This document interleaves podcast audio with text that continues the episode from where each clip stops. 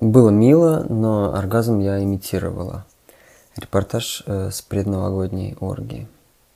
Статья на furfur.me. Вряд ли в уходящем 2016 году кого-то еще возможно эпатировать термином «секс-вечеринка», хотя Москва с ее претензиями на статус одной из глобальных столиц в этом смысле до сих пор сохраняет трогательное целомудрие – это по-своему странно, потому что вообще-то оргии уже давно стали чем-то до неприличия нормальным, в расписании западных бобо заняв место где-то между вечерней йогой, сеансом у психотерапевта и ayahuasковыми каникулами. Единственную внятно заявленную серию оргиастических партий в Москве проводит команда Pop Porn Party. Судя по вводным данным, все тоже очень даже комфортно, совсем знакомой площадкой, строгим фейс-контролем, относительно высокой стоимостью входного билета и японскими презервативами, гарантирующими, что внутри вы увидите только счастливых и здоровых представителей среднего класса. Для того, чтобы проверить эту гипотезу и удостовериться, что Москва – это не третий Рим, а второй Нью-Йорк, мы послали на последнюю в сезоне предновогоднюю кинки парти девушку из The Village – с гордостью согласившуюся на титул самого несексуального корреспондента в городе, но пожелавшую сохранить анонимность. На секс-вечеринку я закономерно опаздываю, подъезжая к клубу «Конструктор» к двум часам ночи, ожидая увидеть очередь из людей, прячущих под шубами в пол белье из Agent Provocateur. Но вокруг тихо и пусто – Два охранника в камуфляже скучают на входе. Робко сообщаю о том, что должна войти по спискам, но на меня смотрят непонимающе. Вы, наверное, что-то перепутали, тут ничего нет. Неуверенно выдавливаю, что иду на секс-вечеринку, и сезам открывается. На входе с непривычки поражает количество практически голых людей. Дресс-код в эту субботу не самый очевидный – All White. В голове везде мелькали образы с рейвов Sensation.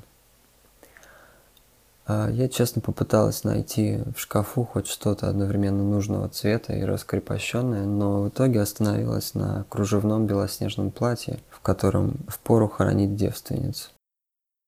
За это сразу получаю укоризненный выпад от парня на фейс-контроле в одних трусах и на цепках на сосках. А почему это вы такая неэротичная? Апелляция к спискам и вообще рабочей миссии спасает от необходимости покупать белье в импровизированной лавке на входе. Пока мне все действительно нравится за счет сходства с настоящей новогодней елкой. В гардеробной зоне гости спешат сменить свою обычную одежду на секс-аутфиты и сдать куртки в гардероб. Вспоминаю, как в детском саду мама помогала мне нарядиться в костюм снежинки и обмотаться мишурой, чтобы уж точно блистать ярче всех. Заходим на танцпол. На полу раскиданы бели... белые бумажные клубы и блестки. На большой сцене отплясывают две дивы в сияющих костюмах с огромными шляпами на головах. Несколько гетеросексуальных аккуратно целуются в танце. Готовлюсь язвить, но прохожу чуть дальше и вижу закрытые прозрачными балдахинами белые диваны, на которых джекпот. Происходит секс. Кажется коллективный. Скажу сразу, мне никогда не доводилось наблюдать секс со стороны вживую. Ждала этого момента, как первого визита на избирательный участок, так что, застыв у балдахина, пытаюсь выглядеть не слишком навязчивой. Красивый мускулистый мужчина из фильмов Ксавье Долана технично пыхтит над своей спутницей в, ми- в миссионерской позиции. Чуть поодаль пышная дама в ярко-красном белье и чепчике медсестры уверенно скачет на субтильном юноше. А позиция вполне достойная хорошего порно-ролика. Избрав политику неприсоединения, возвращаюсь ближе к танцполу. Там, вот это да, Никто иной, как Сергей Степаничев, автор моей любимой, к сожалению, переставшей обновляться, философской рубрики на фурфур. Рядом играющая сегодня сет супруга Кэт, э, длинноволосая валькирия в действительно эротичном боди и с цепочкой жемчужных бус на шее. Сергей очень быстро входит в раж, рассказывая про какой-то съезд представителей объектно-ориентированной антологии в Сеуле – Разобрать детали очень сложно из-за близости динамиков, но это хорошо. Я здесь на задании, а иначе бы слушала и слушала весь остаток ночи. Пора двинуться дальше в поисках секса. В узком зале потемнее э, и с музыкой потише можно курить и оборудовано место силы, сквирт-зона, неподготовленному зрителю напоминающая хирургический стол. Девушку кукольных пропорций окружили несколько человек. Сквиртмейстер, мужчина в черной футболке, методично работает пальцами, не забывая подливать розовые смазки. Судя по сжимающимся пальцам на ногах, вполне эффективно. Лысоголовый товарищ в черном пиджаке играет роль ассистента и заботливо подносит чистые салфетки. Еще одна раздетая красотка в это время смачно засасывает пациентку. Пока я наблюдаю за этим немного механическим процессом, подходит неприлично красивая девушка в кожаной сбруе во все тело и мехо, меховой накидке. Мне тут очень нравится. Скоро вот тоже пойду в сквирт-зону. Хотя, если смотреть со стороны, ничего возбуждающего в этом нет. Но когда ты попадаешь на стол, ощущения совершенно иные. На лице у нее маска, запутавшаяся в длинных белокурых волосах. Спустя пару минут приветственного разговора она чувствует в себе уверенность потрогать меня за грудь через плотную материю платья. Пытаюсь не выглядеть смущенной и в ответ провожу пальцем по ее груди, старательно избегая сосков. «Ты такая красивая, пусть и в закрытой одежде», — вздыхает она. «Я вот жутко переживала перед тем, как сюда прийти. Думала, выгляжу страшно уродливо, плакала весь день. Но, слава богу, мой романтический друг уговорил. Романтический друг, взрывоопасная смесь Алексея Кудрина и Бориса Гребенщикова с кожаными браслетами, не теряет времени на разговоры и сразу переходит к тактильному изучению моей груди. Самое время затеряться в толпе. Присаживаюсь на диван, где двое образцовых посетителей клуба «Три обезьяны» занимаются ленивым оральным сексом. К ноге одного из них пристроился мужчина в кожаных ремнях, обволакивающих все его тело, и с энтузиазмом обсасывает пальцы на ногах квир-красавца. Не могу оторваться. Это кажется уже больше про любовь, чем про эротику. По левую руку девушка в нарядном голубом белье. Возможно, первый человек на вечеринке, которому, очевидно, некомфортно. Пытаюсь выяснить, почему. Привет, меня зовут Наташа, я здесь в первый раз. Ты, наверное, тоже. Блин, я так нервничаю, ты не представляешь. А в ответ получаю лишь презрительный кивок. С такой же реакцией сталкивается и самец, попытавшийся подкатить к ней минут пять спустя. Похоже, это ее первый и последний раз на подобных мероприятиях. Решаю перехватить православного клюквенного сока на баре – где вполне конвенционально воркуют парочки, и вроде бы затевается кунилингус. Ко мне подходит красивый худой блондин в очках. Его зовут Никита. Белая рубашка лихо перевязана узлом на середине живота, снизу только прозрачные обтягивающие трусы. Стараюсь не обращать внимания на последнее, спрашиваю о его жизни и планах на вечеринку. Вообще, я сначала учился на кур культуролога, потом на искусствоведа, а затем ушел в маркетинг. Но, конечно же, не потерял тяги к исследованию трансцендентных материй. Вот сюда я пришел, потому что хочу расширить границы восприятия своего тела. Я гетеросексуал, но, кажется, смогу открыть новые грани своего гендерного восприятия в свободной обстановке. Секс, вопреки пуританским представлениям, самый чистый и трансцендентный опыт, доступный человеку без дополнительных стимуляторов. Красиво рассказывает Никита.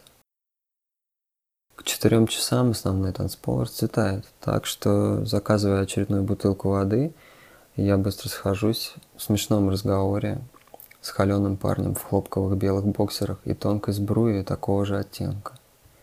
Представляешь, захожу я сюда в одних трусах, короче, а мне отказывают на входе и заставляют покупать эту штуку, возмущается Иван, потягивая яркий коктейль из трубочки. Но вообще я сюда с папой пришел. Смотрю на него непонимающе, пока он удаляется отплясывать в самую гущу.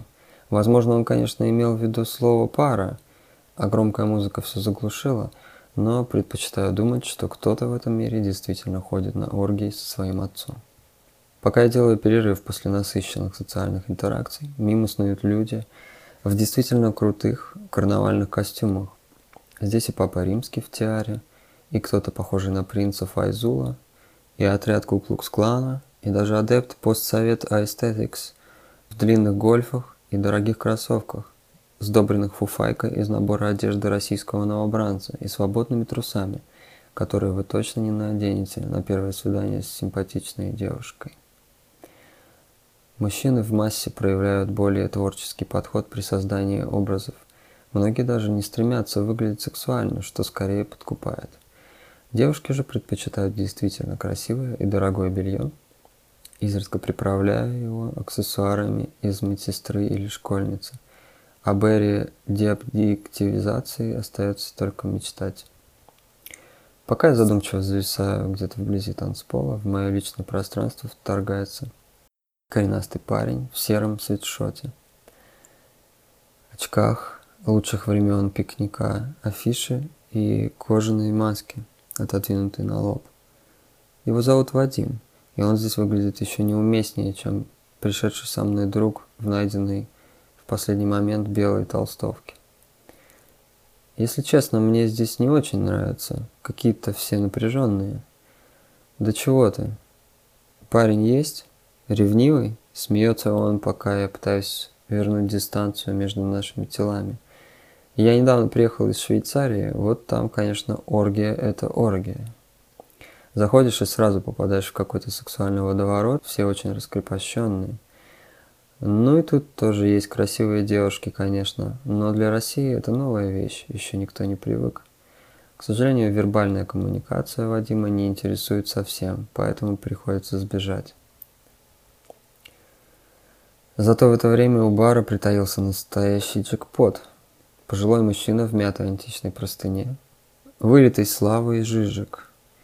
Собираю в кулак все свое стремление к платоновской любви и нападаю на него с агрессивным комплиментом. А вам кто-нибудь говорил, что вы очень похожи на лучшего восточноевропейского философа? Он мямлет «может быть» и незамедлительно отворачивается. Не действует даже откровенная и продолжительная зрительная атака. Через пару минут к нему подходит молодая худая брюнетка в костюме школьницы с пронзительно голубыми глазами, и они направляются к выходу. Зато другой мужчина по имени Илья сам проявляет активный интерес. Он похож на Майкла Шина, по извительной версии моего сопровождающего, больше на Гену Букина – Илья оказывается восторженным журналистом, которому вообще все и везде нравится. И в личной жизни у него порядок, а сюда пришел он просто потому, что весело и вообще он за свободу. А что важнее, свобода или справедливость? Конечно, свобода. Справедливость ведь зависит от сотни критериев. Таким образом, и национал-социализм можно назвать справедливым, а свобода – это просто. Я вот сюда пришел и уже свободен – но не то, чтобы мне не хватает свободы за пределами секс-вечеринки. Немного притомившись, возвращаюсь в сквирт-зону, где ко мне подходит девушка в простеньком черном платье и мило спрашивает, можно ли меня поцеловать. Несмотря на неприходящее равнодушие к лесбийским контактам, я, помявшись, соглашаюсь. Меня зовут Марина, я пришла сюда с друзьями. Она показывает на компанию симпатичных, а главное полностью одетых ребят, стоящих неподалеку. Мы все заканчивали биологический факультет МГУ, а потом как-то странно сблизились и создали свой чатик во ВКонтакте. Обсуждаем там всякие важные вещи. Брить или не брить, групповой секс и все в этом духе. Один из друзей оказывается их теопатологом, другой полевым геологом, третий кокетливо признается, а я вот нихуя не делаю. На деле он специалист по работе с детьми с аутическим спектром расстройств. Просто очень устал. В каком-то смысле я воспринимаю такие события как эмансипацию, но я вот уже потрахалась с одним парнем. Как-то грустно рассказывает Марина. Было мило, но оргазм, конечно, пришлось имитировать. Но вообще я не то чтобы каноничная феминистка. Мне бы хотелось, чтобы муж зарабатывал больше, да и готовить я люблю. А еда для меня магия, почти такая же, как хороший секс. Мимо проходит знакомый, восходящая звезда института Сколково. Его ведет на поводке тоненькая блондинка в одних трусах и туфлях. Это как раз тот анекдотический случай, когда из всех возможных друзей встречаешь единственного, которого уж точно нельзя было представить в этом месте. Сюрреалистичное ощущение усиливается, когда я замечаю своего спутника засыпающим, как караульный у стены, прямо над парочкой, которая вот-вот перейдет от агрессивного петинга к пенетрации. Вызвав такси, я в финальный раз прислоняюсь к бару и встречаю того самого Никиту с верой в трансцендентность секса в прозрачных трусах. Он говорит, что тоже сейчас поедет и спрашивает, что нового я узнала о себе на своей первой оргии. Бормочу что-то невнятное про недосып и недостаточное количество выпитого. Строго говоря, нового ничего. С диагностированной социофобией мне не всегда комфортно находиться на вечеринке с одетыми людьми, но с полуобнаженными, целующимися, сквертующими и совокупляющимися – под громкую музыку, я чувствую себя примерно так же. У Никиты, слава богу, есть на этот случай более воодушевляющий и компактный вывод. А я понял, что могу заниматься сексом только по любви. Целую его в щеку и выхожу на улицу, наблюдая, как девушки оперативно сменяют дорогие чулки на плотные колготки из кашемира. Декабрь все-таки.